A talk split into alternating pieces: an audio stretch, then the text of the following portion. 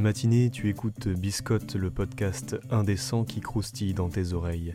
Prends ton café, du thé ou une tartine, ouvre la fenêtre, respire à plein poumon. C'est parti, on écoute Biscotte.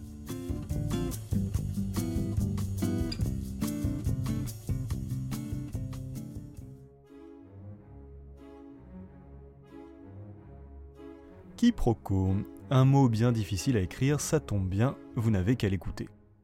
De Marivaux à notre bon ami Molière, le quiproquo a fait rire plus d'un noble rondouillard et continue à nous régaler au cinéma avec les comédies à la française. Mais en jeu de rôle, qu'en est-il?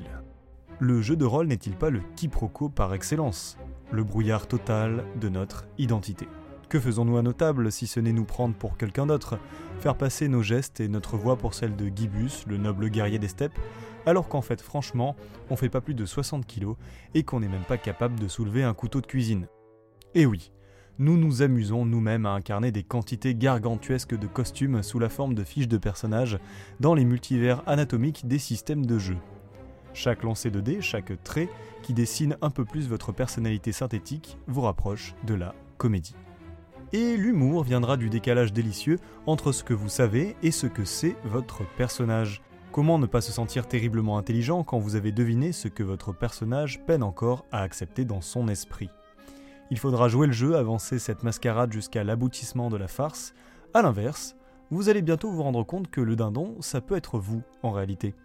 Votre magicien ou votre guerrier droïde aura toujours plus de force, de vélocité ou de pouvoir que vous n'en avez jamais eu. Petit complexe d'infériorité? Rassurez-vous, j'ai une solution imparable pour contrer tout cela. Vous avez l'unique pouvoir. Celui de déchirer la fiche de personnage. Aussi puissant soit-il, un personnage résistera rarement à ce type de blessure surnaturelle.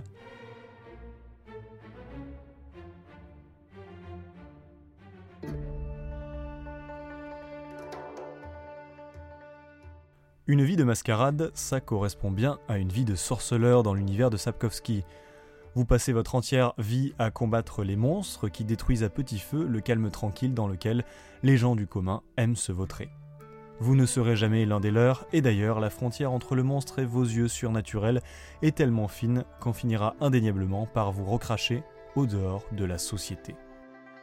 Donc, si vous aimez les quiproquos, jouez au jeu de rôle The Witcher, un univers dont la définition même repose sur le malentendu. Si vous jouez un sorceleur, vous êtes une machine à tuer du monstre, mais triste cire, vous êtes aussi celui qui devient de plus en plus monstrueux, jusqu'à ne plus ressentir le moindre sentiment.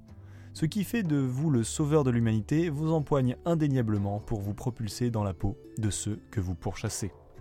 Venons-en maintenant aux nains, elfes et autres doppelgangers. C'est le feu sacré qui va vous brûler pour la simple raison de votre existence.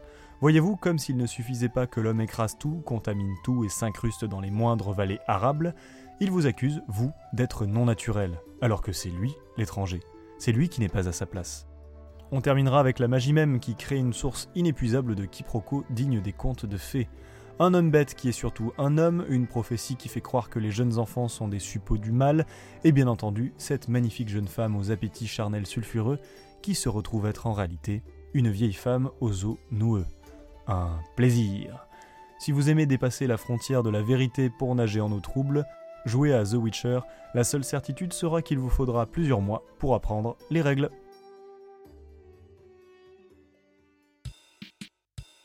Alors que Charles Bertin touchait du doigt le thème de cet épisode, nous nous préparions le prochain épisode de Biscotte, un épisode spécial, un peu plus long, un peu plus délirant, pour vous remercier de votre assiduité. Nous retournons dans les tavernes pour ce prochain épisode. Devinez de quoi on parle? Il m'a donné faim avec ces histoires de sangliers. D'autant plus qu'il est midi 12. Ah mais ça tombe bien.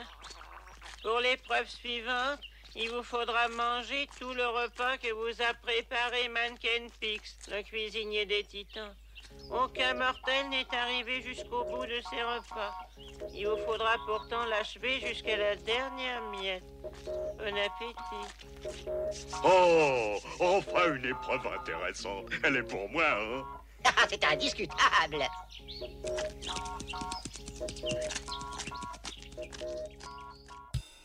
C'est ainsi que se termine notre épisode de Biscotte, mais rassurez-vous, on revient très bientôt.